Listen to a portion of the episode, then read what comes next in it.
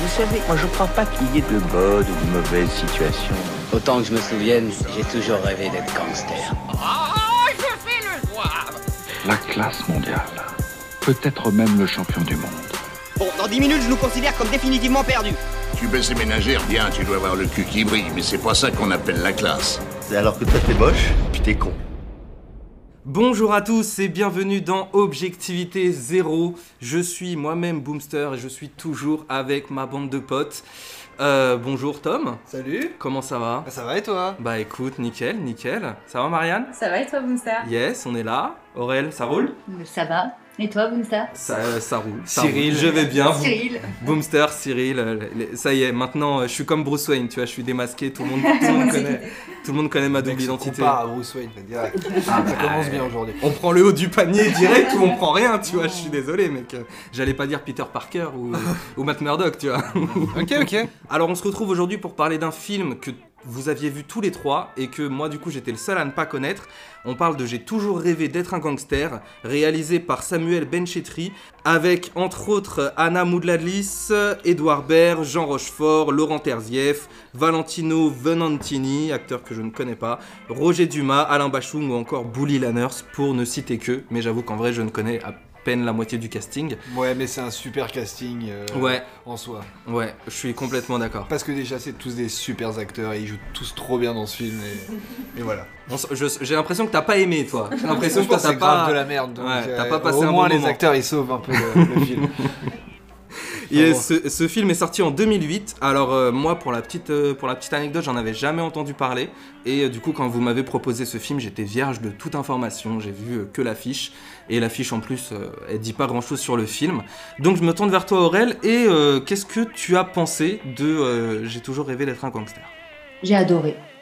J'ai adoré. Moi, c'est vraiment, en vrai, je crois que ça fait partie de mes films préférés. Film français, euh, en noir et blanc. Mais c'est pas gênant du tout. Ça, ça amène quelque chose. euh, c'est génial, en fait. Ok. Toi, Marianne, qu'est-ce que t'en as pensé déprime de la personne. C'est ultime. Grave. Mais il- J'ai adoré. j'ai adoré. Voilà, j'ai aimé. Bon, Marianne, qu'est-ce que t'en as Bah, pensé euh, Tout pareil. Attendez, je me prépare. J'ai adoré. Ouais, Voilà, c'est exactement ça. Non, non, euh, bête de film, franchement, c'était. Je me suis vraiment marrée, j'avais pas souvenir que c'était aussi drôle. J'ai vraiment ri euh, de bon cœur. Euh, les acteurs sont incroyables, euh, la réal est assez cool, euh, beaucoup d'hommages, euh, très chouette, très belle histoire, très touchant, très drôle. T'as adoré. J'ai adoré. Et toi, Tom? Bah, pareil, hein, c'est vraiment mortel comme film. Je suis assez étonné que t'en aies, t'en aies jamais, enfin, que t'en aies jamais entendu parler avant parce que moi je considérais ça un peu comme un classique de mon adolescence, enfin, peu un film qu'on se passait tous, que tout le monde avait vu dans le collège, enfin, dans le lycée plus parce que 2008, euh, enfin, moi je suis très bête, mais bon. Voilà, mais bref, c'est vraiment euh, un film que ouais, j'ai beaucoup aimé quand j'étais ado, je l'avais pas revu depuis. Euh, j'avais oublié pas mal de trucs et pareil, j'avais pas, je me rappelais pas que c'était aussi drôle. Et c'est vraiment très drôle.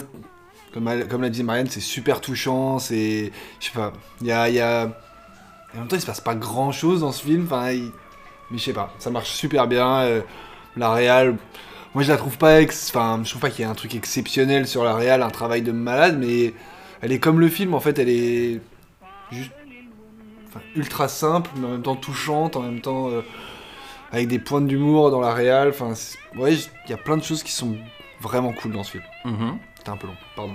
Non, non, non, on est là pour. euh, Et toi, Boomster? euh, Mais on s'en fout de ce qu'il y a raconté, c'est bon. Et puis d'abord, c'est. Cyril, d'accord ça va, ça va. Euh, bah, je vous rejoins, hein, j'ai passé un super moment. euh, dès les, les 30 premières secondes du film, où on a euh, le personnage qui sort de bagnole avec son collant sur la tronche, qui se mange un poteau. enfin, c'est, c'est clownesque. Et, et ouais, je, je- je suis vachement rentré dedans.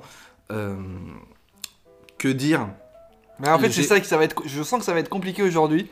Parce qu'on a vraiment tous tellement bien aimé le film qu'il n'y a finalement pas grand chose à en dire. Ouais, c'est un peu C'est un ça. peu compliqué d'en parler. C'est un peu ça, tellement c'est un peu ça. Moi, contrairement à toi, j'ai dû le voir, euh, je sais pas, une trentaine de fois ce film, très honnêtement. j'aime, j'adore ce film. Ouais. Voilà, après, moi, ce que je peux rajouter, c'est que euh, les personnages sont vraiment sympathiques.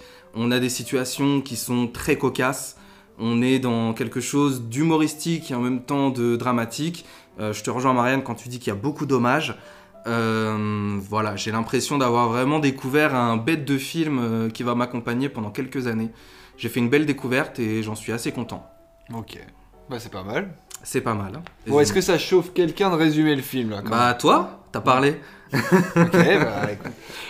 Alors, pour résumer ce film, euh, comment on va faire C'est un film à sketch. Oui, bah, en fait, c'est un film où on- qui regroupe plusieurs histoires qui se croisent plus ou moins, ou en tout cas qui ont des points communs. euh, Autour d'une cafette. Voilà, autour d'une, surtout d'une cafétéria.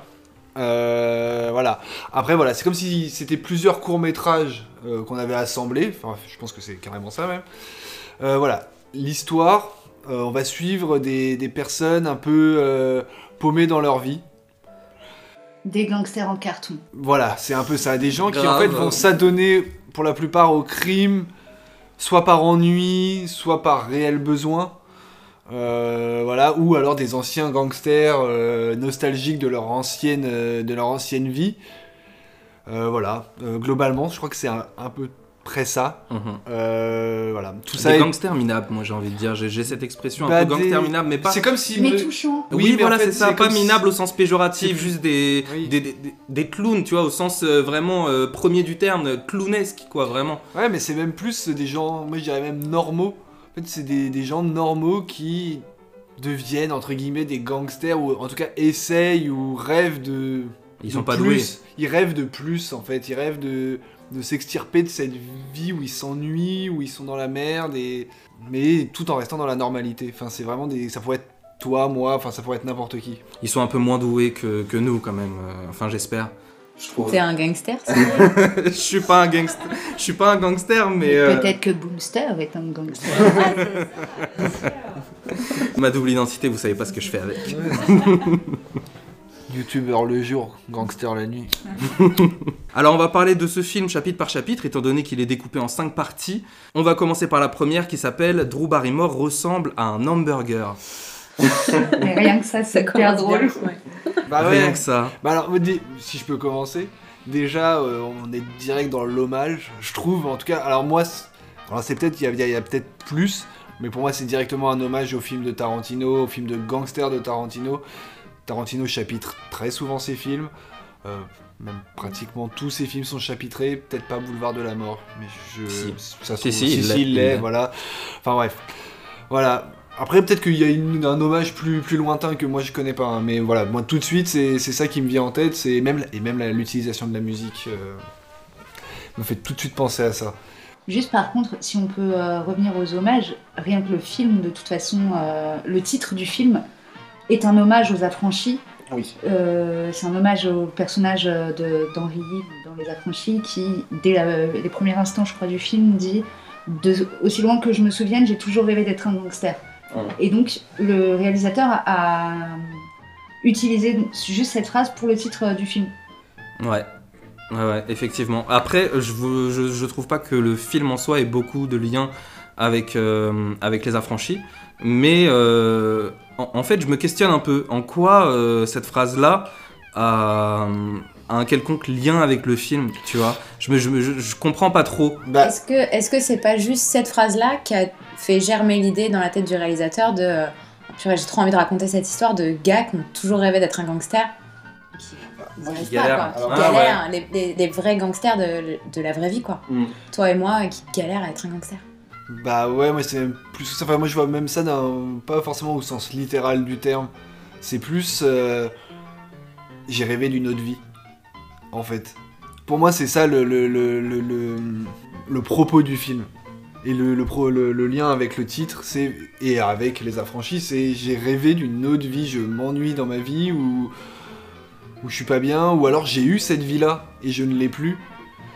Et donc je- j'en parle avec nostalgie et j'en rêve, euh, enfin et j'ai envie de, de revivre ces moments-là. C'est Mhm. plus comme ça que je vois ça et j'ai rêvé- toujours rêvé d'être un, gangster parce que c'est le justement ce qu'on en voit dans les films, c'est ce côté un peu attrayant, un peu euh, avec la- bah, les gangsters qui mènent la grande vie, quoi. Ouais. Justement, les affranchis. Mm. Tout ce- où tu vas dans tous les restos, on t'ouvre les portes, euh, voilà. Là, non, c'est juste des anonymes qui s'ennuient et qui veulent autre chose de leur, dans leur vie, quoi. Et moi, c'est, pour moi, c'est ça le lien, euh, voilà. Avec Ouais. les affranchis et euh, après, j'ai lu un autre truc euh, sur la réal, mais bon, ça, on pourra en parler un peu après. Ok, ça roule. Et d'ailleurs, si vous aimez le film Les Affranchis, euh, n'hésitez pas. hein. Nous avons fait un autre podcast sur Les Affranchis. C'est celui qui a le mieux marché en plus. C'est le meilleur. Bah, c'était le meilleur film en même temps. hein. Ouais, de loin. Ouais. De loin, c'est clair. Euh, on n'a pas résumé euh, cette, euh, ce premier chapitre. Euh, alors en fait, ce premier chapitre raconte euh, l'histoire d'un personnage interprété par Edouard Baird qui entreprend de euh, cambrioler, enfin de braquer une cafétéria et qui tombe face donc à la serveuse et tous les deux entament une discussion et on se rend compte qu'en fait les deux commencent à avoir, hum, je sais pas, peut-être une petite relation, pas Ouais, forcément une- amoureuse, mais ça matche bien entre les deux. Et euh, du coup, les deux commencent un peu à se livrer euh, l'un et l'autre euh, sur leur vie. Et elle, du coup, elle, raconte comment elle s'est retrouvée serveuse dans, ce, dans cette cafétéria et tout. Enfin, c'est hilarant. Moi, j'ai beaucoup, beaucoup, beaucoup aimé ce passage. J'ai trouvé, voilà, t'as parlé de Tarantino. La, référence est évidente. Là, je pense que euh, on peut pas parler de hasard ou de peut-être, peut-être pas. Là, ça se voit tout de suite que, c'est ancré euh, dans une culture un petit peu tarantinesque où on va essayer de faire briller le dialogue, où on va essayer de, te mettre des personnages atypiques, où une conversation va commencer avec un sujet et elle va se terminer dans un sujet complètement différent, parfois what the fuck, etc. Euh, le personnage d'Edouard Baird qui, qui fait croire qu'il a un flingue alors qu'en fait il utilise ses doigts et qui lui explique comment il fait, lui dit allez-y, montrez-moi, enfin voilà, c'est tous ces dialogues-là qui, perso, j'ai eu l'impression de voir un film de Tarantino et du coup, ben, j'ai été conquis parce que euh, les dialogues étaient là, les personnages étaient là, l'esthétique était là, la réal, enfin le plan où la nana le, le- le voit Edouard Baird euh, derrière elle sur le reflet de la cafetière en train de la braquer. Avec son il est- il- voilà, il- ce plan-là est extraordinaire, quoi. Euh, j'ai vraiment kiffé, en tout cas cette première partie, je pense que ça s'entend. Et toi, Marianne, qu'est-ce que t'as Ouais, pensé mais- alors de cette première Bah, partie c'est ça en fait, c'est que cette, euh, cette première partie, elle te fait rentrer tout de suite dedans. T'es direct avec des persos que- qui sont vraiment euh, adorables dans le sens où euh, tout de suite tu t'attaches à eux. Enfin, c'est. Ils sont presque misérables. Bah ouais, mais Edouard Baird, il est trop chou à vouloir essayer de braquer. Elle, elle le voit direct venir à 10 000 et elle l'ignore un peu. Et puis, et puis ça marche finalement et il y a tout de suite de la confiance entre eux. Et donc t'as cette scène aussi où euh, elle, elle lui raconte donc ce qu'elle a fait et tout ça c'est en mode euh, film muet, euh, Charlie Ouais. Chaplin, etc. T'as même des panneaux pour te mettre les, les dialogues, etc. Euh, ça m'a, elle m'a beaucoup fait rire cette première partie quand même. Moi, j'ai trouvé que la, la partie justement euh, hommage au film muet et tout ça, j'ai trouvé un petit peu longue. Ah, si on doit un peu critiquer, tu vois, j'ai trouvé ça. Tu peux pas critiquer. Bah, j'ai- pour le coup, j'ai trouvé ça un peu long. Je trouvais que c'était, euh, ça aurait dû être, euh, ça aurait dû durer 2 minutes et ça en dure 5 et, je trouve, je trouve ça un peu long. En fait, on, on- on comprend très vite ce qui s'est passé en fait. et- Ouais, mais je crois que c'est fait exprès. Ok. Je pense que euh, j'ai lu que euh, le réalisateur voulait faire un film anti-TF1 où tout est accéléré, tout est euh, Mhm. très coloré et qu'il a- il faisait exprès de faire traîner certaines choses pour remettre un peu euh, de. Ouais, mais ce qui est marrant, c'est de faire traîner cette scène qui est en accéléré. Enfin. Ouais, c'est rigolo. C'est bah, pas en accéléré, mais en tout cas, elle est à la vitesse de diffusion d'un film muet, où il y avait moins d'images, et du coup, on avait l'impression que ça allait plus vite que les. Il y avait moins d'images par seconde, et du coup, on avait l'impression que les, que les actions étaient plus moi, je pense que je trouve que euh, on, on en reparlera peut-être après sur la réal, mais comme il a pas fait beaucoup de travail sur le sur l'image, sur la coloration, sur le, le- dans les films en général, ce qui se passe, c'est que pour euh, t'expliquer que tu as un flashback, euh, la couleur change un Mhm. peu. Ou... Et là, il l'a pas fait, et je pense qu'il a joué surtout sur le sur le son du film plus que sur le. Et puis même, enfin, moi, c'est un truc que j'ai remarqué, c'est que dans les flashbacks, c'est souvent. euh, les flashbacks sont souvent euh, un moyen de changer de style de film. C'est-à-dire qu'on va avoir là le film muet, plus tard, y- dans l'épilogue, il y a un autre flashback qui lui est en mode roman photo, qui a été tourné comme un roman photo. euh, voilà, c'est s'éloigner du style de base de son film pour faire, je pense, un hommage à d'autres styles de films, à d'autres manières de faire du cinéma. Comme dans Kill Bill où Tarantino raconte un flashback en manga. Voilà, par exemple. C'est exactement, ouais, c'est exactement ça. C'est presque un exercice euh, finalement ce film, euh, essayer de mêler tous les styles euh, qu'il aime dans le même film Hmm. et ça marche. Mais c'est presque un. Même dans la réal, hein, c'est, on dirait presque un film d'étudiant. Alors qu'il se paye un casting 5 étoiles, hein, mais. euh, 5 étoiles. C'est pas Jean Dujardin, Gilles Lelouch. ouais, c'est euh, Edouard enfin, Baird, c'est Jean Rochefort, c'est Terzieff. Bien sûr, c'est- évidemment, évidemment. C'est Bachung, Arnaud. Non, enfin, il y a- ça- voilà, si c'était un film d'étudiant qui, qui s'était tapé ce casting-là. euh, Moi je, moi, je trouve qu'on dirait un film de fin d'études pour le coup. C'est Mhm. ça. C'est ce côté noir et blanc, le côté euh, ah j'ai envie de mettre tous les tous les styles euh, qui me plaisent. euh. Ce côté manque de moyens. Ouais, il y, a- il y a un peu ce côté-là. Mais en même temps, ça marche et c'est pas du tout dérangeant. Ah non, non, pas du tout, au contraire. C'est, c'est justement, c'est, je pense que ça, ça ne rend le film que plus touchant en fait. Cette simplicité dans la réalisation, dans Même, je pense que tu ressens l'amour du cinéma. Du... du réel. tu- ouais, tu sens l'amour. En tout cas, tu sens ses références et tu, tu vois ce qu'il, ce qu'il essaye de faire et ça pourrait être grossier, mais non, ça marche super bien. Mhm. Parce qu'il y a une, une, une super bonne écriture, que les acteurs sont, sont excellents et que euh, c'est bien mis en boîte. Donc, euh, enfin voilà, tous les critères sont, sont réunis pour que ça fonctionne, en fait. Et moi, il y a un autre poids alors, euh, qui est présent pour le coup dans euh, tous les chapitres euh, du, du film, c'est qui m'a vraiment marqué dans, dans ce film, c'est la musique. Comment, comment était utilisée la musique et, enfin, et la BO même, qui est ultra, en fait, elle est ultra présente. Il y a tout le temps de la musique dans le Mm. film, tout le temps, tout le temps, tout le temps, tout le temps. Ça s'arrête jamais, je crois. Et elle est souvent très forte. Non, t'as un doute, euh, Marianne? Euh, j'ai pas, j'ai pas été, euh, j'ai pas l'impression qu'il y a de la musique tout le temps pour le coup. Ah, moi, j'ai trouvé. Je trouvais qu'elle était forte au début des parties et dès qu'il y avait du dialogue, elle baissait Ah, d'un coup. dès que- ouais, et, ça, euh, bah, ça, et c'est- après, euh, je m'en- je- C'est le parti pris, oui, c'est. Mais même, enfin, non, mais. Je sais pas, moi je l'ai trouvé ultra présente la musique. Et ultra euh, connotée, en fait. Moi non.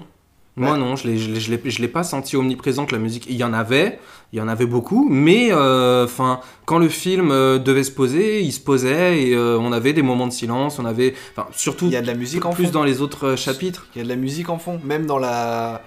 de- dans la deuxième partie, quand il regarde le. le la télé. Ce qu'on entend, c'est de la musique à la télé. On entend la musique de, des, des- des patineurs artistiques, enfin sur laquelle euh, patinent les, les patineurs artistiques. On entend tout le temps de la musique. Hmm. Et, euh, et je la trouve ultra connotée, justement, film un peu de l'époque gangster, justement, les, les, les premiers Tarantino, euh, euh, les affranchis, tout ça. Enfin, c'est vraiment de la musique ultra connotée, euh, film de gangster, je trouve. Aurel, on t'a pas beaucoup entendu. Non, c'est vrai. Pourtant, c'est ton film préféré. Je crois qu'elle a adoré. J'ai adoré. Ok, elle est malade. Non, mais on, on parle de quoi du coup De la musique ou de. Pardon, dis ce que tu veux. de- C'est chapitre du- 1. Du chapitre 1, ok. Oui. D'accord, excusez-moi, j'étais un peu perdue, je savais plus. Ouais, t'as vu, pas- ça part dans tous les sens. Hein. On n'est pas très organisé ici. Bande de ringards. Euh, non, mais moi j'ai j'ai bien aimé le chapitre. Merci. Alors, on va passer au chapitre 2. non, c'est le 2 que j'ai adoré. Alors, pourquoi t'aimes moins le 1 Alors voilà. Euh, J'aime. Non, mais effectivement, il est, il est très drôle. Des, comme tu disais, euh, Boomster. C'est Cyril. Putain, faut que j'arrête. j'arrête. Promis, c'était la dernière. Il est rigolo. j'ai adoré. Mais faut pas me faire boire. C'est vrai, mec, t'as bu 3 bières. Bah oui, mais je bois jamais. Oui, on picole pendant les enregistrements. Mais tout le monde picole pendant les Bah ouais, enregistrements. heureusement. T'étais sur la partie 1. La partie 1, oui. Je crois que tu- t'as juste dit genre, j'ai bien aimé. T'as dit, t'as- t'as dit euh, pour rejoindre Boomster et là- C'est ça. Bon, je crois qu'on s'égare là, les gars. Aurel, tu ralentis le rythme, on passe à quelqu'un. Non, mais dès, dès les, premières, les premières secondes, effectivement, l'entrée du film, euh, ce, ce- tu comprends tout de suite qu'il va essayer de faire un braquage. Il sort de, la, de la- sa voiture, il oublie les clés dedans. Mais tu as ton avis là, Aurel, tu racontes le film. Mais attends, elle arrive à, elle, elle arrive à quelque chose. Laisse-la contextualiser enfin. Voilà pourquoi je parle pas. C'est bon, parle, Tom. Aurel, on t'écoute. Et Tom, on se tait. Moi, j'ai rien dit, moi. Tu fais que dire. je sais plus, je dis quoi? Tu racontais qu'il sortait de sa voiture, euh, qu'il avait oublié les clés dedans. Il sort donc avec un collant sur la, sur la tronche, euh, il se prend un poteau, il retourne à sa voiture parce qu'il essaye d'ouvrir, ça marche pas. c'est- Et dès les premières Et il oublie secondes. ses clés à l'intérieur, Ouais, voilà. Et dès, les premières secondes, en fait, ils te mettent dans l'ambiance tout de suite. Il arrive dans la, la cafette, il a donc son, discours euh, euh, après euh, avoir essayé de la braquer, de se rendre compte qu'en fait elle réagissait pas, le patron avait pas réagi. il, dit à la serveuse Bon, bah je vais aux toilettes. Du coup, il se barre, il revient, il essaye de commander un burger et là s'ensuit un dialogue sur le nom des burgers, d'où le titre du coup du chapitre euh, qui s'appelle euh, Drew Barrymore ressemble, ressemble à un, hamburger. ham- un hamburger, voilà. Sur euh, pourquoi Brad Pitt euh, serait un hamburger, pourquoi Kim Basinger serait un cheeseburger, qui représenterait le mieux un cheeseburger? Angelina Jolie pourrait le faire. Et c'est juste à mourir de rire, c'est complètement absurde, mais hyper drôle et ils sont touchants. Donc euh, voilà, moi j'ai beaucoup aimé. Mais t'as beaucoup aimé, mais moins que le chapitre 2. Moins que le chapitre Alors, parle-nous du Oh chapitre. là là, le Ah, chapitre deux. allez. Je sens que ça te motive beaucoup plus. Qui s'appelle le chapitre 2. Pourquoi tu veux mourir petite? C'est ça. C'est deux, deux Belges qui euh, essayent d'aller kidnapper une. Deux Belges sont dans un avion. Voilà. Et voilà. Le racisme, c'est parti, le racisme ordinaire, on est parti. qui essaye d'aller kidnapper une gamine euh, parce que son père est blindé de thunes et que du coup ils se disent qu'ils vont avoir une rançon. Euh, déjà, ils arrivent chez la gamine, ils essayent d'escalader. Pendant que la gamine essaye de se suicider. Donc la gamine s'approche, elle se prend la fenêtre dans la bouche, elle est assommée. Là, ils, ils, ils sont, ils arrêtent pas de s'engueuler, mais ils sont à mourir de rire. Et, et tout le long du chapitre, ils sont un peu comme ça, hein, comme euh, chien et chat, Un mais peu un couple, un vieux couple. Ah ouais, Ouais, c'est ouais, vraiment un vieux couple les complètement. deux. Et euh, avant de partir, donc il récupère la gamine. Mais le, la- moindre zèbre. mot, en fait, ouais, le moindre mot qui sort de leur bouche est drôle. C'est-à-dire qu'ils ils, ils arrivent pas à la tenir. Genre, Attends, je, je la tiens mal. tomber les chiens. Et ils essayent de trouver donc quelque chose qui appartient à cette gamine. Mais elle a que des trucs de riches. voilà, Ouais, c'est ça. pour Il y montrer a à que des son gros trucs père. ici. T'as qu'à prendre l'ordinateur. pour montrer à son père qu'effectivement ils détiennent euh, la fille sans devoir lui montrer. Et effectivement, il n'y a que des trucs de riches, donc que des gros trucs. Et là, ils s'engueulent sur l'ordinateur, c'est trop gros. Il y a une espèce d'énorme peluche en éléphant. Ils sont là, genre, on va pas prendre ça. Bon, bah, prends le zèbre, qui est tout aussi grand. Ils se barrent avec le C'est zèbre. aussi pas pratique à, parce que- Bref, ils sont, euh, ils, ils- finalement, ils kidnappent, euh, ils kidnappent la gamine. Euh, ils, ils se lient un peu d'une relation assez touchante avec la, la gamine qui, qui euh, leur explique qu'elle a perdu sa maman, que son papa euh, s'occupe pas d'elle parce qu'il fait que travailler, qu'elle veut mourir. Et c'est ces deux gangsters qui vont la, Bah, c'est surtout qu'eux, ils sont super gentils, c'est Voilà, pas vraiment des vont- gangsters. qui vont un peu s'occuper d'elle. En Ça fait. aurait pu faire un long cette histoire, moi je trouve. Mais il- le, le- je crois que c'est la première scène qu'il a écrit, le réal. Et, euh, C'est et qu'il a celle-là. construit en fait le film autour de, de ce chapitre-là. Donc voilà, bref, euh, moi c'est vraiment mon, mon chapitre préféré. Je rigole, mais du début à la fin, tout est drôle, tout est drôle. Ils regardent, ils attendent quand la gamine euh, est dans la chambre. Ils sont devant la télé, la gamine les rejoint, ils sont en train de regarder du patinage artistique. donc on se dit putain ça va être chiant. Et en fait, donc la gamine se dit la même chose que nous. mais vous regardez vraiment ça Et là, ils disent Ouais, mais c'est parce qu'on adore quand ils se cassent la gueule. Et donc là, t'as deux patineurs qui se cassent la gueule et En ils se temps. tapent un fou rire. Non, mais en plus, c'est elle est vraiment trop drôle parce qu'ils se cassent la gueule en même, même temps. c'est vraiment trop bien. Même quand ils, ils essayent de lui apprendre un jeu de cartes, ils s'engueulent parce que l'autre il veut pas jouer avec le mort. tout, est, tout, est, tout est bien. Tout est bien. Je vais laisser la parole parce que sinon je vais tout. euh, je, je vais Tu nous passer. fais toutes les blagues de. Ouais, je vais, je vais toutes les refaire. Oh, franchement, ce- il est vraiment trop drôle. Cette partie, elle est, elle est excellente. C'est euh, ultra touchant aussi parce que, euh, parce que l'histoire de la petite, elle est, hum, elle est, euh, elle est triste. euh, Et tu as aussi l'histoire de, d'un des deux braqueurs et de son chien. Et tu sens que les deux, ils sont juste dans, ils sont dans la galère, quoi. Vraiment, c'est sont- bon, bah, c'est notre dernier recours. Qu'est-ce qu'on peut faire sans faire de mal aux gens et de leur, et de leur prendre la thune? Bon, bah, on va demander une rançon. Et en même temps, ils s'en sortent pas, ils sont trop nuls, quoi. Oui, Mais parce que, comme tu dis, ils veulent pas lui faire de mal. Ils Parce veulent que pas la de gamine, mal, à un moment, elle leur propose de, de Oui, faire violentez-moi, voilà, euh, on fait une une simulation. euh. euh, et ils veulent même, en faisant semblant, ils Ouais. veulent pas lui faire de mal. Ils Ouais, sont parce trop que c'est des mignons. vrais gentils. en fait, ouais. ils sont pas assez méchants pour, euh, pour faire ce qu'ils sont en train non, de ils faire. sont juste dans la merde. Ils sont juste dans la merde, ouais, c'est ça. Et ils sont, ils sont vraiment euh, ils sont adorables avec elle. Et euh, t'as un petit instant un peu psycho. Ouais, les cornflakes, mais ils sont tellement drôles. Je t'ai dit d'acheter des cornflakes, pas cinq fois la même boîte de cornflakes. Ah non, mais c'est. Oui, bah, je crois que c'est la scène la plus drôle. Enfin, en tout cas, le chapitre le plus. Ouais, je sais même pas si c'est le plus. Enfin. Si. oh, si, c'est le plus drôle. Si, si. Oui, mais c'est de l'humour plus, plus direct. En fait, c'est ça que je veux dire. Là, t'as, t'as tout, t'as, t'as l'humour euh, du C'est corps parce que, parce que ouais, parce C'est- qu'ils c'est se cassent la gueule, parce qu'ils se mettent des coups tout seuls. La première scène, donc celle où il kidnappe la gamine, enfin, c'est, totalement burlesque, c'est n'importe quoi. C'est, limite euh, le mec qui porte l'échelle d'un côté et puis qui va taper le mec. C'est, vraiment. euh, c'est n'importe quoi. Enfin, et puis, euh, y a, moi, la scène qui me- vraiment m'a, fait mourir de rire, c'est la scène plus tard. Donc, ils ont contacté euh, la famille, ils ont demandé la rançon, bon, voilà. Et ils attendent sur le lieu de rendez-vous que le père débarque avec la- les 500 000 euros.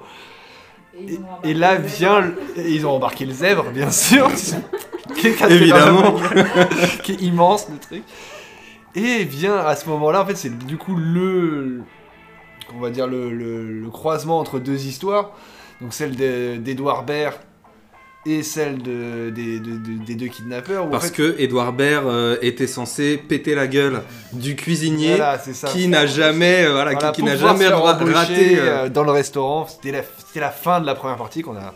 On entendait Corel raconte un peu, mais bon, elle a pas raconté quoi. Bref, et Merci. donc du coup, on voit débarquer Edouard Baird au volant de sa voiture en train d'essayer d'écraser. euh, Le cuisinier. Exactement, Aurel, bien joué. Voilà, maintenant je vais parler. Bref. Et là, c'est pareil, c'est presque, c'est même plus burlesque, c'est presque cartoonesque. Enfin, c'est, tu le vois courir dans un sens, être poursuivi par une voiture, puis dans l'autre. Enfin, c'est. Et eux deux qui. les deux Belges avec leurs zèbres qui, les C'est les Looney Tunes. Bon, bah, le père, il viendra pas. hein. qui s'endorment dans leur bagnole. Mais de suite après, ça devient presque triste en fait quand tu les vois revenir. T'es triste pour la gamine, t'es triste euh, pour la gamine, Oui, bah t'es ouais. triste pour eux parce que tu te dis bah, ils sont revenus genre bredouilles, ils ont passé euh, des heures à attendre le père qui s'est jamais pointé. Elle, son père, il s'en bat les couilles. Ouais, en plus comment expliquer ça à la gamine, genre bah ton père il est pas venu. euh. Mais c'est ça qui fait que c'est aussi bien, parce que c'est dramatique. Et ce serait pas aussi drôle si c'était pas dramatique derrière. Et enfin, ouais, vous avez déjà tout dit, quoi. Ce, passage-là, euh, pour moi aussi, c'est le meilleur du film. J'ai eu l'impression à certains moments d'assister à du théâtre filmé, notamment quand ça commence, et que on est sur un plan fixe de la chambre de la gamine avec la gamine endormie et tout ça. Il y a juste. euh, quand cette scène démarre, on a la gamine qui est en train de se passer la corde au cou, en plan assez resserré sur le visage, et tout de suite elle saute et euh, la corde forcément se décroche du plafond et elle se pète la gueule. Je m'y attendais, je l'ai vu venir et je vous avoue quand je l'ai vu j'ai fait pff, bon. Il y avait peut-être moyen en termes de mise en scène de faire en sorte qu'on le voit moins venir parce que là on sortait juste de Edouard Baird qui projette d'aller casser les deux bras d'un cuisinier pour qu'il arrête de venir bosser. Et, euh, et bah tout de suite forcément tu me montres une gamine qui est en train de se passer la corde au cou, je sais qu'elle va se péter la gueule d'emblée. Et du coup je l'ai vu venir, heureusement que après t'as les deux Belges qui remontent le niveau mais de manière intersidérale. Euh, la scène où ils vont au lieu de rendez-vous aussi c'est complètement ouf. Euh, et j'ai trouvé sympa aussi l'histoire de, de l'oiseau et tout. Enfin, il y avait un petit truc de, de transmission et de bah peut-être que s'occuper d'un animal, bah ça peut te faire du bien. Donc euh, tiens, je te Oui, non, et tout. c'est ça, c'est parce que. Là, je sais pas si on l'a vraiment dit, enfin on l'a dit qu'elle essayait de se suicider, mais elle est vraiment. Enfin, c'est vraiment le, le cliché de la- l'adolescente. Un peu gothique. Un peu Oui, alors gothique, pour le mal coup, dans sa peau. Pour le coup, je trouve que le perso de la petite est pas très creusé. Ouais, mais bon, il est euh, ultra- t'as les deux qui l'entourent. Ouais, mais en fait, il est. En fait, si. Enfin, oui et non. Je suis d'accord avec toi, mais il est. En fait, il est, il est comme tout le reste, il est ultra simple. C'est. Oui, c'est une adolescente lambda qui se sent mal dans sa peau, qui, qui dit qu'elle en a rien à foutre de vivre et qui, qui veut en finir. Alors qu'en vrai, il n'y a pas vraiment de raison. oui, son père, euh, bon, s'occupe pas forcément d'elle, mais il y a d'autres choses dans la vie qui peuvent la. Oui, mais elle est déprimée par le décès de Oui. sa mère. euh, Oui. elle- Et puis elle s'en- elle s'engraine avec sa copine, Ouais. donc euh, forcément ça va pas mieux quoi. Elle, c'est celle de suicide. elles font la tentative de suicide de pilule, même ça, c'est la, la finalité est tellement drôle. Puis le coup de fil aussi, quand ils appellent le père. Ah oui, dans la cabine Oh là là téléphonique. là là. Bonjour, nous détenons votre fille. Et il raccroche. Comment tu veux qu'il sache? Oui, mais tu m'as dit d'être bref. Et le numéro de téléphone, bah je te l'ai donné. Ah non, je me souviens que tu m'avais dit que t'allais me le donner, mais tu me l'as pas donné. On va voir dans la boîte à gants, on verra qui a raison. Et on reste en plan fixe, et le connard, il attend comme as avec le téléphone dans la main, avec un petit sourire. Je sais qu'il est dans la boîte à gants. Mais c'est là où c'est c'est grâce à ça que je te rejoins sur le théâtre, c'est qu'il y a beaucoup de choses qui se passent hors champ sur des plans fixes où on va rester comme si on était devant une scène et qu'on pouvait pas en bouger et qu'on va on va attendre que les persos fassent leur, leur action hors champ avant de revenir sur Mm. comme s'ils revenaient sur scène après euh, aller chercher quelque chose euh, dans les coulisses quoi. Et qui se passe en plus du coup en temps réel. Donc ça te rajoute Oui. vraiment, ça te remet dans le. C'est vrai ce qui se passe quoi. Voilà, on n'est pas, on n'est pas dans la fiction, fiction. Enfin, évidemment on est dans la fiction, mais t'as ce truc quand même qui te ramène au réel, à te dire. euh, Ouais. Plan séquence, plan fixe, déjà de base, euh, ça Oui, aide. hein. après il y a pas mal de jump cut et trucs comme ça dans le film de, de moments. C'est où- rare, il y en a, il y en a, mais c'est rare. Franchement, c'est souvent en temps réel quand même. Oui, mais il y a des moments où, genre, euh, justement, le montage change un peu. Alors, c'est souvent dans les flashbacks et tout ça, mais où il y a des jump cuts ou. Ouais, des, des, des procédés qui te rappellent quand même que c'est pas du temps réel et que c'est un film. Il y en a, je les ai, je les ai repérés, mais euh, j'ai pas trouvé qu'il y en ait beaucoup. Non. Après, ouais, c'est vrai, effectivement, il y en a. Et il y en a d'ailleurs qui sont assez grossiers. hein. Il y a certains jump cuts, euh, notamment un, euh, quand on a une voiture euh, qui, qui arrive de, de très très loin, le plan est très très large sur une campagne. Et enfin, c'est pas dans le chapitre 2, hein, mais tant qu'on en parle. Et on a une voiture qui arrive au loin et on a un jump cut où la voiture a fait euh, 200 mètres en plus vers nous.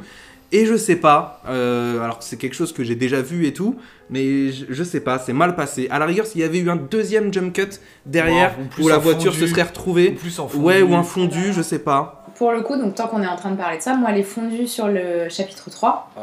quand ils remontent dans leur voiture, à la toute fin du chapitre 3, euh, euh, ça m'a gêné. Il y, a des, il y a des fondus enchaînés pour faire rentrer tout le monde dans le van et les Ah faire ouais démarrer le van. Ouais, et Ah, t'as deux fondus gaffe. enchaînés qui sont à la suite. Ok. Et pour le coup, je me suis dit, bah en fait, tant qu'à faire, laisse-nous les 20 secondes euh, qu'il y a. Ça, on était sur un plan qui était déjà tellement long, qui, dé- qui durait déjà 2 minutes. Laisse-moi les 30 secondes de plus, tu vois, c'est pas grave. Bah, tu fais une bonne transition.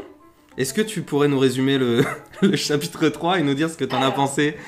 Euh, oui, absolument. Passons au chapitre 3. Donc, euh, le chapitre 3 se passe dans la fameuse cafétéria qui est sur la nationale. 7, je dirais. 7 ou 17 Ouais, il y a un 7 dedans. J'aurais dit nationale 17. La 67, allez. Allez, bon, partons sur autre chose, peu importe. Oh Gabi.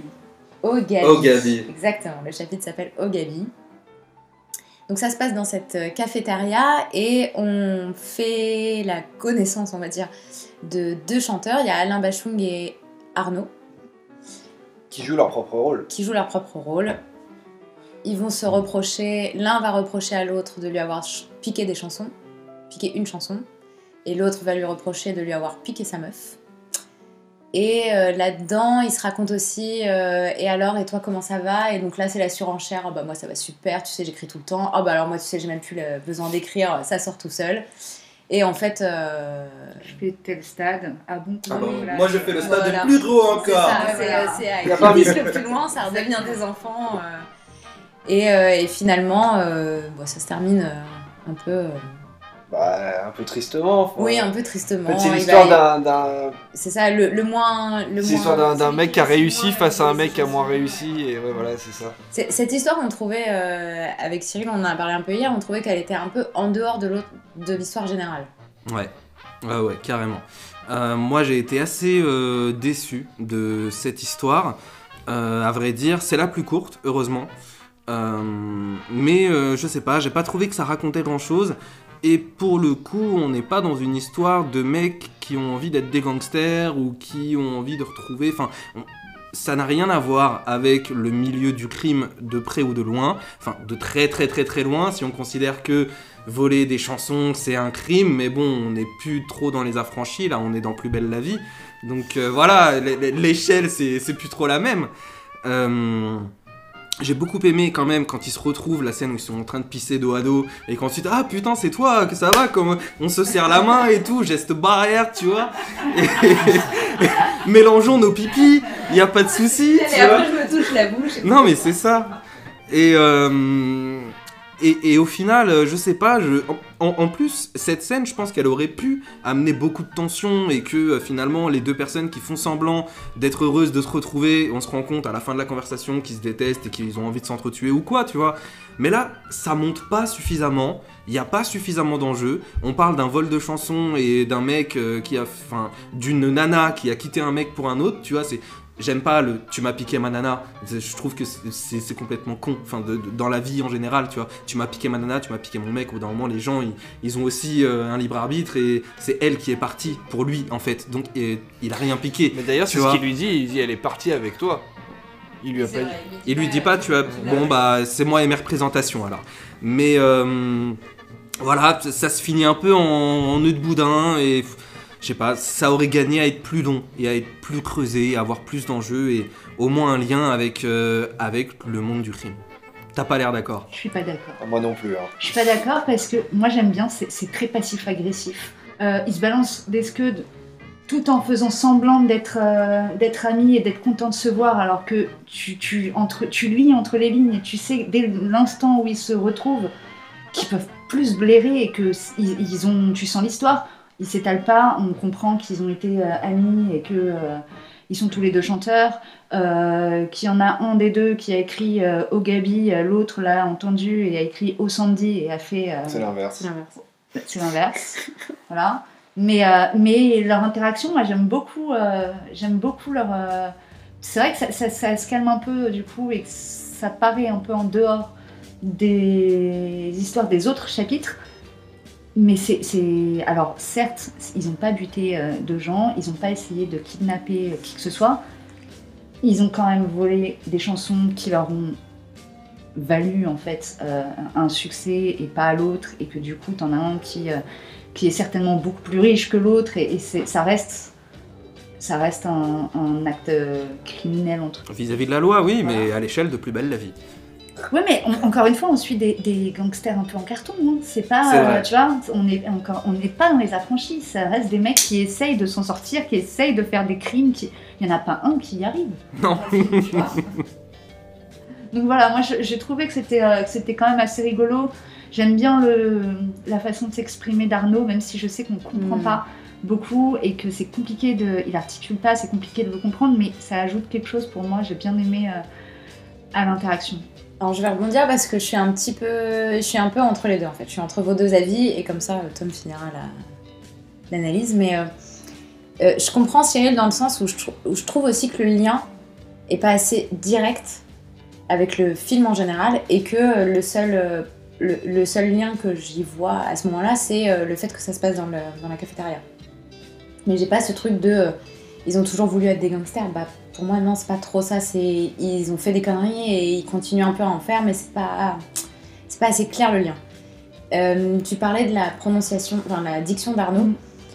Moi, j'avoue, ça m'a posé un petit souci pendant la scène. C'était, j'étais vraiment obligée de me concentrer, de tendre l'oreille et d'analyser ce qu'il disait pour comprendre euh, ce qu'il racontait. C'était un petit peu compliqué. Après, j'avoue, j'aime bien ce côté ultra réel de tu sens un peu le mec qui a certainement été alcoolo, qui a Mhm. vécu, qui a été un rocker et qui, du coup, euh, si tu le comprends pas, bah ouais, co- comme plein de gens dans la vraie vie, tu les comprends pas toujours euh, bien, voilà.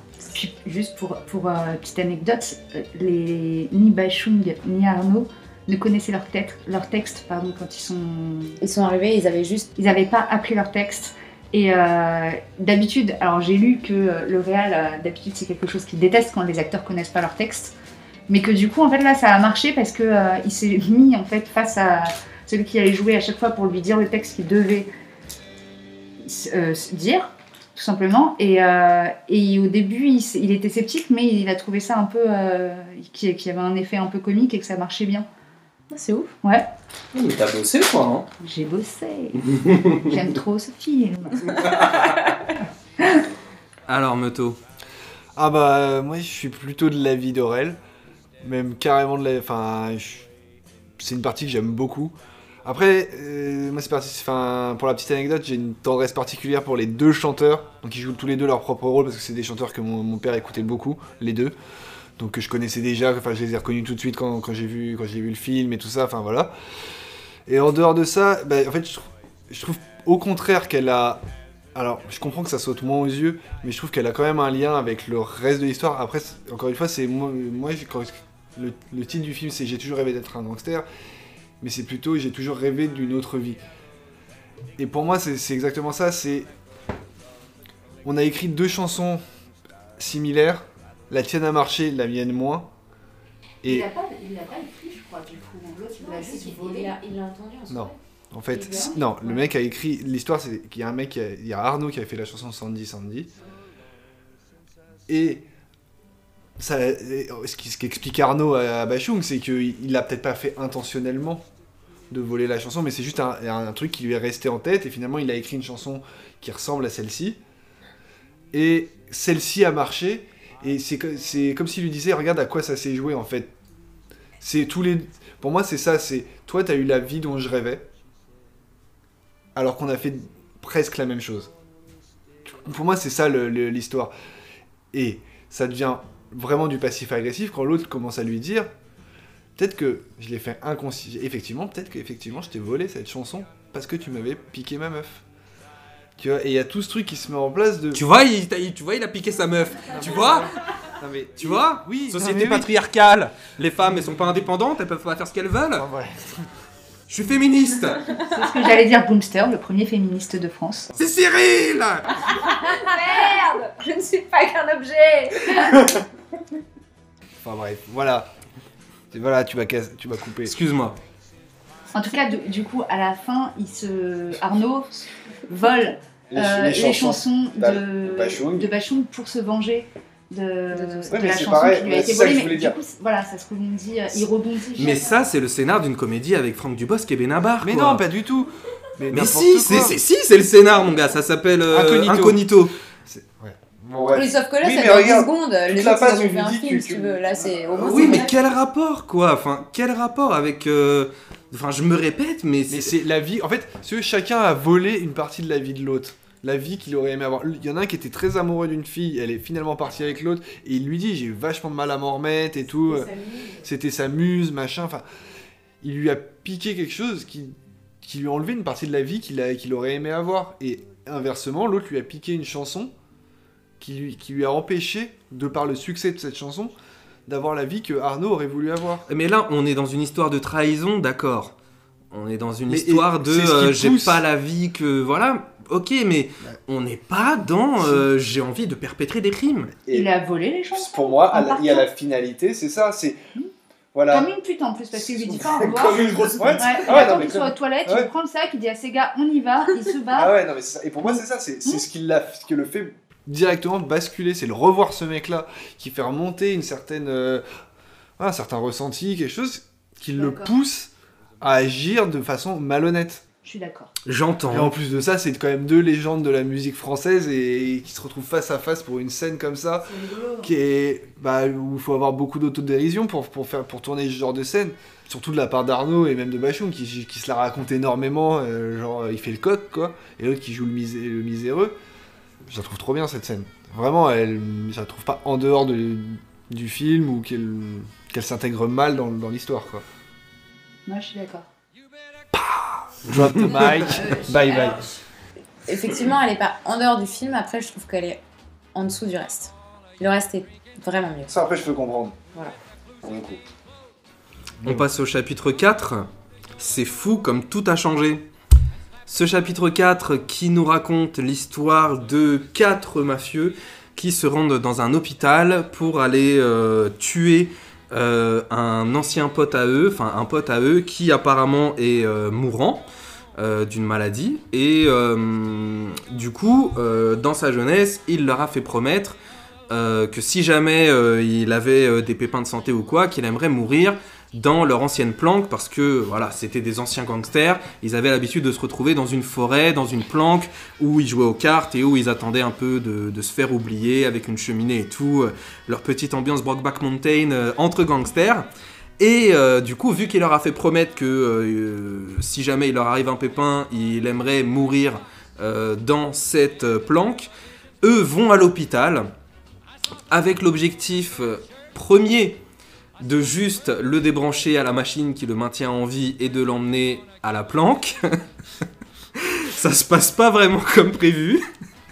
Parce que d'abord le mec il est attaché à aucune, il est relié à aucune machine, donc ils le prennent, ils le foutent dans euh, un, un fauteuil roulant et euh, l'emmènent en voiture. Forcément en voiture il se réveille, il leur dit mais non les gars moi je suis pas du tout malade, je suis là pour des calculs rénaux etc.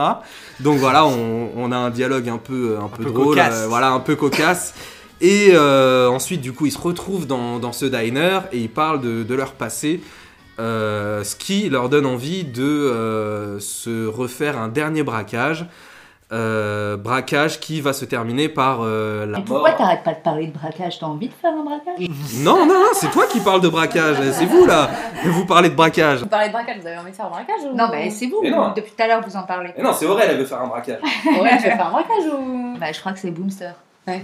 Bon, bah, Boomster, on fait un braquage. Bon, bah, on fait un braquage alors. Tom, on fait un braquage. Je suis tellement chaud. De toute façon, j'ai rien d'autre à faire. Ouais, mais j'ai rien vu à faire. c'est ça. Euh, voilà, qu'est-ce que t'en as pensé toi de, de cette Ah, c'est scène encore euh, moi euh, Ah, t'as parlé en dernier tout Ouais. à l'heure. Bah allez, euh, bah elle est cool. Elle est cool, elle est... Ah, je la mettrai au même niveau que la, que la deuxième, que le deuxième chapitre, au, ni- enfin, au niveau que ça me touche. Enfin, elle est vraiment touchante, cette, cette- ce, enfin, ce chapitre, cette histoire de ces anciens gangsters qui, pour le coup, ce que je disais tout à l'heure, eux, c'est l'inverse. C'est-à-dire qu'ils ont eu la vie de rêve, ils ont eu la vie de gangster qui était palpitante, qui qui était pas le train-train quotidien. Et maintenant, ils sont vieux, ils sont rattrapés par, par la vie, et, et ça fait des années quand qu'ils bah, vivent plus rien de palpitant. Ils ont des soirées poker, ils ont des. Enfin voilà, ils vont chercher leurs leurs petits-enfants à l'école. Déjà, du fait d'avoir un plan, d'aller chercher leur ancien pote pour le ramener à la planque, déjà, ça, tu sens que chez certains, ça, ça leur met, leur met des, des- des papillons dans le cœur. Quoi. Ils, sont, ils, ils sont trop contents de revoir les potes, de refaire des, un truc un peu, un peu bizarre. Un peu... Puis il y a toute cette scène où, justement, ce qu'on- donc, ce qu'on a magnifiquement imité, euh, cette scène où ils se chauffent pour refaire un braquage parce que ça leur manque. Et toute cette nostalgie de se retrouver dans ce diner qui en fait a remplacé leur forêt leur, euh, et leur planque, qui les replonge dans tous ces souvenirs et ils ont voilà, envie de revivre ça. Et principalement donc celui qui est à l'hôpital, donc on apprend à la fin que finalement c'est pas que des calculs rénaux qu'il a, il est vraiment malade et il reste vraiment pas beaucoup de temps. Sur le parking du McDo, Voilà, il fait une crise ça. cardiaque, le pauvre. Non mais il meurt pas. Ah non, il meurt pas, c'est vrai, c'est vrai. Non, je non, il tombe, juste il, il Ah, fait ouais, un ouais, malaise. fait. Scène du nez après dans Ouais. la voiture. C'est vrai. Mais ça se termine comment du coup euh, Non, Ça se termine dans la voiture Bah, ça comme se termine ça euh, euh, où ils décident de, de rouler tous les cinq et de Oui, et d'aller d'aller d'aller de s'arrêter dans la montagne Voilà, de de Brockback. revivre une dernière histoire tous ensemble en fait. À Brockback. À Brockback sûrement. ah, les nouvelles expériences c'est à tout âge, hein, qu'est-ce que tu veux que je te dise? Oh, à mon avis, en 78, euh, ils ont déjà bien expérimenté, les gars. À passer 2-3 semaines dans leur truc là. Enfin bref, tout ça pour dire que c'est super touchant, que c'est super drôle, et particulièrement la scène aussi où il y a la serveuse qui qui vient les voir qui leur raconte tout un sketch sur la, sur la vieillesse et la mort, et qui les déprime, mais en deux secondes. Enfin, c'est- hilarant. Elle a aucun tact en plus. Non. Vraiment, genre. Que- C'est quoi qu'elle dit euh, Tout change et c'est pas forcément mieux quand ça vieillit ou je sais pas quoi. Mais en fait, c'est une sorte de. Un truc comme ça, elle sort un truc comme ça, genre. euh, Genre, ah bah plus c'est vieux, euh, moins Ah, c'est beau ou je sais pas Il quoi. leur raconte qu'avant c'était une forêt. Ah oui, oui. Et il dit des fois plus, que les, plus, plus les choses vieillissent, moins elles sont belles ou quelque chose comme ça. Ouais. Tout en les regardant les gars. Qui la regarde, genre, elle veut quoi la dame Alors qu'il venait de dire qu'elle était hyper mignonne et tout. coup, Vous êtes très elle- gentil. Ouais. Ou, si- ou sinon, la phase où euh, ils sont tous en train de regarder le menu et que t'en as un, il essaye les lunettes de tout le monde pour au final qu'ils prennent tous une bière. Et surtout, faut- faut- on a oublié aussi de, de préciser qu'ils sont là quand le mec qui vient braquer euh, la serveuse arrive. Oui. Oui. Et que du coup, il, il se, il voit la scène du mec qui euh, met sa main dans sa poche et fait semblant d'avoir un flingue pour essayer de braquer la serveuse. Et eux se disent, mais il va quand même pas la braquer. Bah, et ils se mettent à parier. Il y en a qu'un qui parie qui va pas la braquer. Et il, il- il ramasse le pactole parce qu'ils ils assistent à toute la scène où le mec essaye de la braquer, se dit bon, ça marche pas, donc je vais pas le faire. Je vais prendre un café. plutôt. voilà. Cette scène, elle est vraiment cool et c'est vraiment. euh, ce, ce truc du film, c'est qu'en 30 minutes, t'as le background des personnages, tu les as tous compris et, c'est, euh, et ils sont hyper touchants en, en très peu de temps. quoi. C'est, c'est hyper simple, efficace, tu vas droit au but. T'as compris qu'ils sont nostalgiques, t'as compris qu'ils sont hyper amis, t'as compris tout ça. C'est hyper touchant. Vraiment. Non, mais c'est ça la force du film, c'est Ouais. justement c'est d'arriver à te faire un peu comme dans l'histoire précédente, c'est que tu arrives en quelques minutes à, à imaginer tout un ce que tu disais tout un background. Tu vois genre la scène entre les deux chanteurs, c'est exactement ça, ils, ils te racontent pas grand-chose. Mais en quelques minutes, t'as compris qu'ils ont un passif assez lourd euh, l'un- et qu'ils ont du ressenti l'un envers l'autre. Et c'est fin, c'est amené finement. Voilà, c'est pas c'est avec ça, des gros c'est sabots toi qui te fais ta sauce dans ton cerveau, et c'est pour ça que le film marche, je trouve.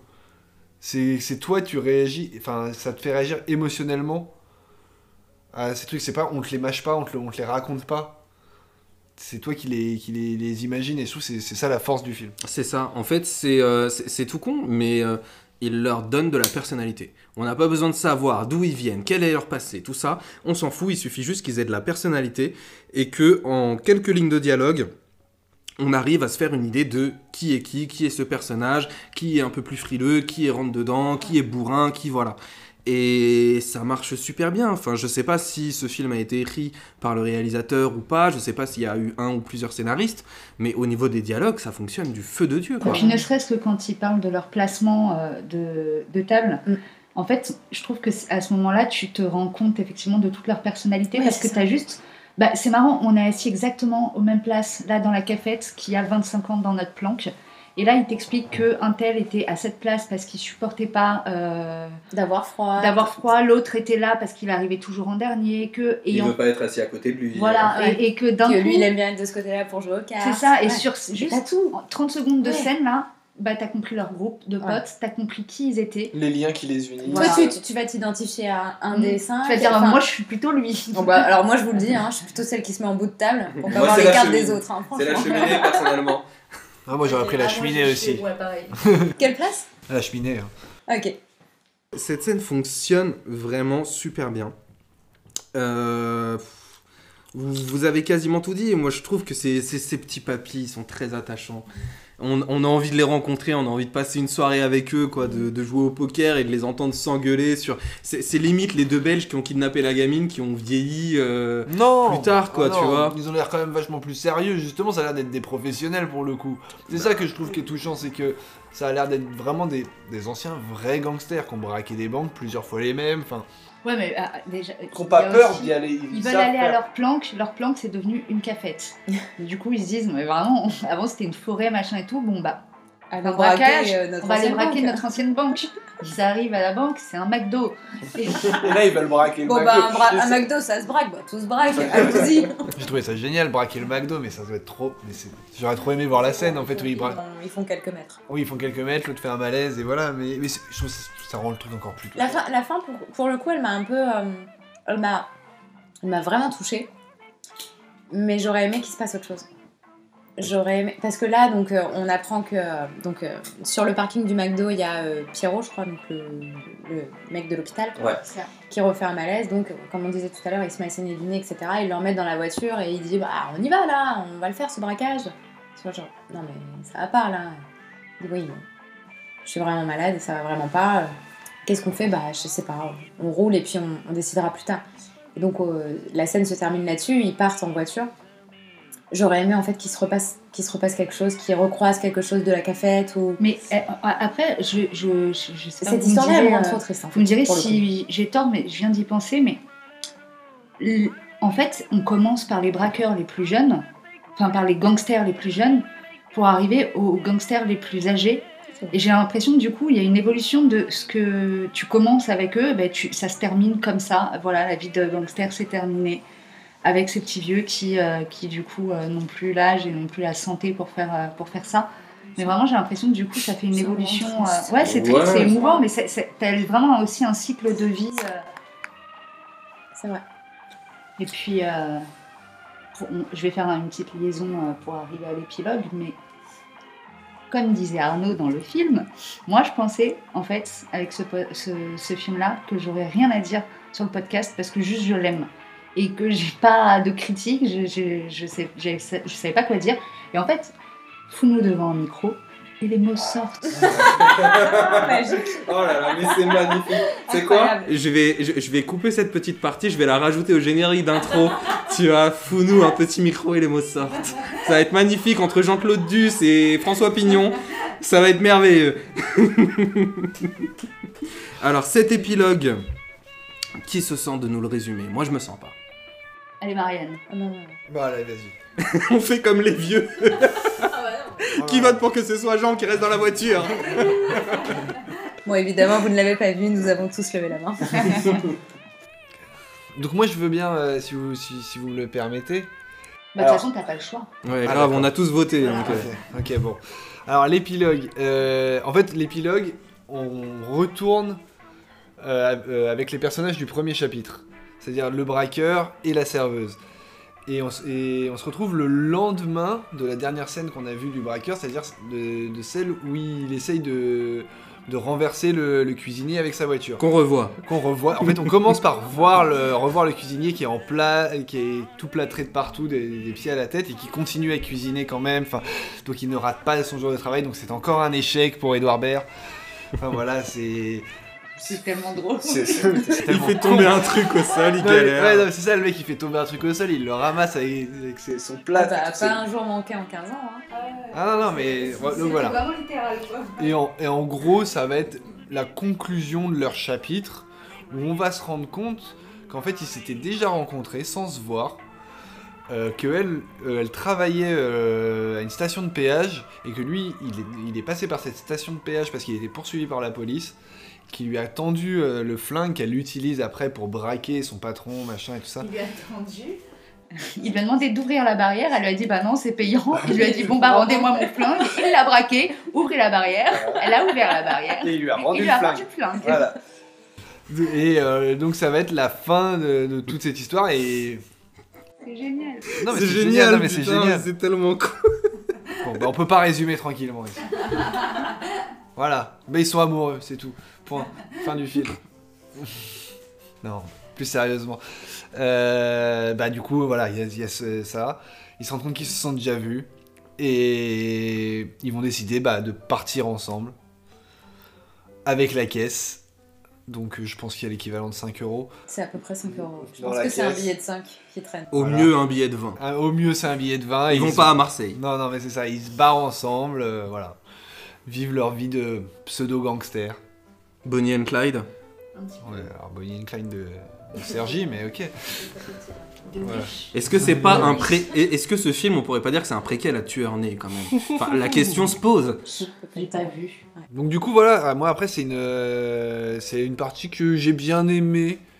Je trouve pour le coup que c'est pas la meilleure, euh, l'épilogue. Je trouve qu'on aurait pu s'en passer Mhm. dans le film, même si elle me gêne pas hein, en soi, mais si elle avait pas été là et qu'on avait fini sur les vieux, euh, ça, me, ça me serait allé aussi. Oui. Je pense que ça clôture. Oui, ça clôt- le ça clôture l'histoire. du diner. En Bah, après, fait. je suis d'accord avec toi. Pour moi, c'est la partie la moins intéressante. Ouais. Oui, après ça conclut le film quoi. C'est ça. Pour le coup, si elle, si elle était pas là, elle m'aurait manqué, je pense. Peut-être. Peut-être. D'accord. Elle fait le lien. au Ouais, voilà. Elle finit, euh, ça a commencé là, ça se termine là. Voilà ce qui s'est passé entre tout ça. Oui, entre les deux, c'est ça, c'est. Ben, moi, je suis pas forcément d'accord avec vous. Enfin, même si, effectivement, c'est c'est une scène... euh, Enfin, c'est- cette scène m'aurait manqué si elle n'était pas là, mais je pense qu'elle fait le taf à moitié. Parce que, pour en revenir encore une fois à Pulp Fiction, la dernière scène de Pulp Fiction se passe dans le diner du début, et en fait, les wagons sont raccordés entre le début et ce couple de braqueurs qu'on a vu, euh, voilà, le mec il appelle sa nana lapin et tout, avec euh, Tim Ross et euh, Rosanna Arquette. Et euh, à la fin, on se rend compte qu'en fait, les deux héros sont dans ce diner et ils rencontrent, du coup, les mecs qu'on a vus au tout début. Et c'est la toute fin du film. Du coup, on peut dire que la boucle est bouclée, ou en tout cas, euh, voilà, les, les wagons sont raccordés, quoi. Et là, dans ce film, bah, c'est dommage parce qu'on te met la suite de la scène du début, sauf qu'on ne la raccorde absolument pas avec quoi que ce soit d'autre dans le film. Et je trouve ça dommage parce que voilà, le film est chapitré et tout. C'est Et... pas forcément la, la suite. Enfin, c'est pas la suite de la première scène, c'est la suite de la, de la, de la dernière. Oui, mais je veux dire, c'est la suite de la première scène dans le sens où c'est la suite de leur rencontre, c'est la suite du premier chapitre, tu vois, l'épilogue. Entre temps, entre temps, il y a eu les, euh, il y a eu euh, Arnaud et Bachung, il y a eu les braqueurs qui sont passés par là, il y a même eu les kidnappeurs qui se sont retrouvés sur ce parking. Et c'est, c'est- ça, ça reste une, ça suit. euh, Chronologiquement, en fait. Bien sûr, chronologiquement, ça les suit. Je parle pas forcément de, de chronologie ou quoi. Je parle juste du fait que, au bout d'un moment, faut que la dernière scène, elle raccorde certains wagons entre eux, qui qui y ait un lien. Tu vois, qui, qui ait un lien. Alors qu'ils auraient pu mettre un lien avec euh, les vieux, ils auraient pu mettre un lien avec les chanteurs ou Mais avec tu les Belges. déjà eu, le Je lien sais avec pas. les vieux. Oui, oui, mais là c'est la fin du film. Du coup, on a déjà eu plein de liens, tu vois. Mais là, à la fin, il faut encore qu'on refasse du lien parce que c'est le principe des films chapitrés. On se rend compte que tout se raccorde. Et à la fin, même si euh, effectivement tout s'est raccordé, bah là, on les voit. On n'a pas un truc en plus. Tu vois, on n'a pas un raccordement en plus, on n'a pas un, énième accrochage qui fait que, ok, tout le film, en fait, était nécessaire. Là, cette scène-là, même si elle aurait manqué si elle n'était pas là, tu vois. Je pense que si ça avait été le cas, vous auriez trouvé ça lourd. Et vous auriez, vous auriez dit, ouais, mais ils nous prennent pour des cons, on a quand même compris que tout était lié, il n'y avait pas besoin d'en rajouter une couche. Je pense que, franchement, on se serait dit ça. Je suis, alors pour le coup, je, je suis pas, euh, je trouve pas que ce soit la meilleure partie, mais je suis plutôt d'accord avec Aurel. C'est, C'est fin. ouais, ça reste fin. C'est juste que moi, le, elle me semble moins nécessaire que le reste, justement. Mais euh, je la trouve tout aussi bien écrit et tout aussi fine que le reste. Après, c'est, j'ai rien contre cette scène. C'est, pas, juste pour faire une critique un peu du film, parce que, au final, on est tous là à dire que c'est génial et voilà. C'est tout. C'est juste pour, j'ai pas d'avis. J'ai adoré. J'ai adoré. Est-ce que, est-ce que je peux vous parler d'un truc? Moi, je pense que le personnage de Clémentine dans Family Business est inspiré de cette serveuse. Voilà, c'est tout. C'est qu'elle est. Non, mais c'est c'est vraiment trop drôle cette scène. Voilà, effectivement. Cette scène-là où elle s'impose à Edouard Baird. Je trouve ça trop mignon. Et je trouve ça trop mignon qu'Edouard Baird il soit soumis à cette meuf. Je trouve ça trop mignon qu'elle s'impose, qu'ils partent ensemble. Je trouve ça. Je trouve ça. cute. Est-ce que tu penses qu'ils vont vraiment faire du bien à la société, Pas ces du deux tout. personnes Mais pas du tout. Mais je pense même qu'ils ne vont pas s'en sortir ensemble. Ouais, ils- Voilà. Ils se feront pas du bien entre, Non. plus. Cette relation est toxique, c'est voué à l'échec. Ah bon Mais c'est trop mignon.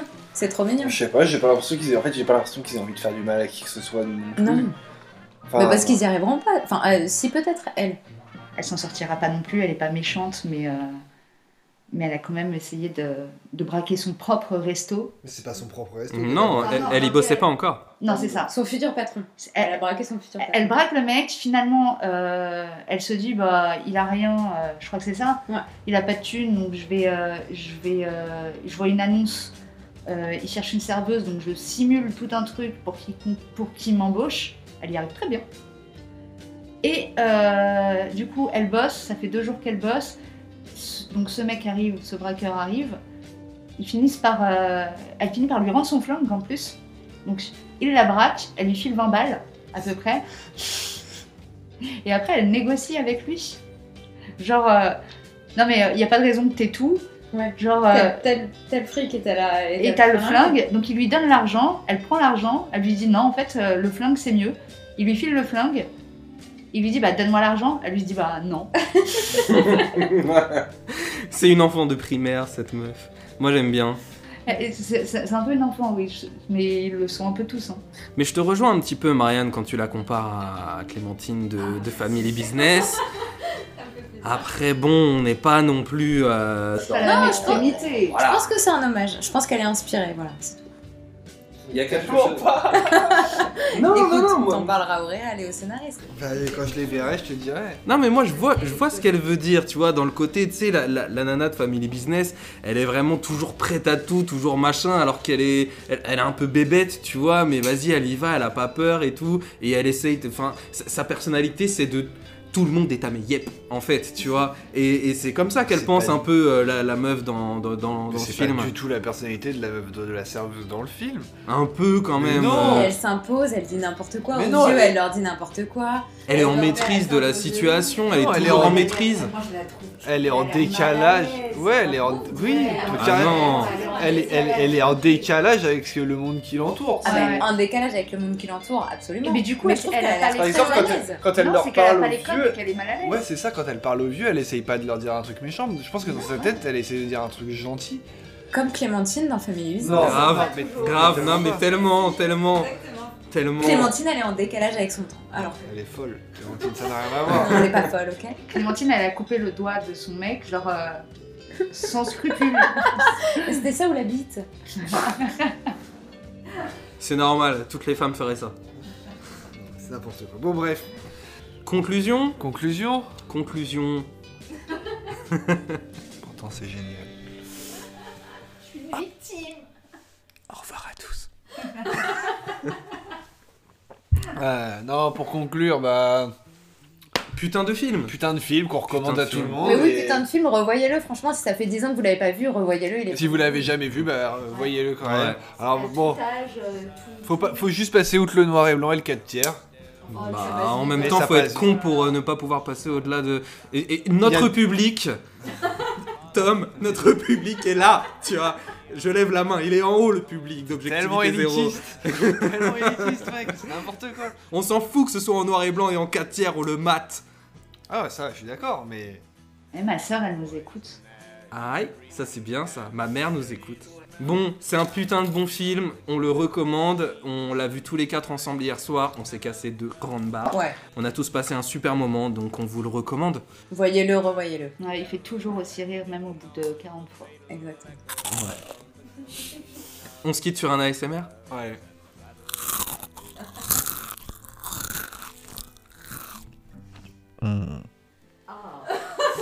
Ceux qui nous écoutent au casque viennent de se faire violer. bon, merci à vous tous d'avoir écouté ce podcast. On vous laisse, on se retrouve euh, la prochaine fois pour un film, on sait pas encore ce que c'est. Peut-être Star is Born, on en avait parlé vite fait. Peut-être qu'on parlera de Bradley Cooper et Lady Si vous Gaga. avez des suggestions, n'hésitez pas dans la barre de commentaires. N'hésitez pas, abonnez-vous, mettez la cloche, euh, Ah, puncher le pouce bleu punchez le pouce bleu, exactement. Et puis voilà, bisous à tous, à très très bientôt, prenez soin de vous, ciao, bye bye Salut Salut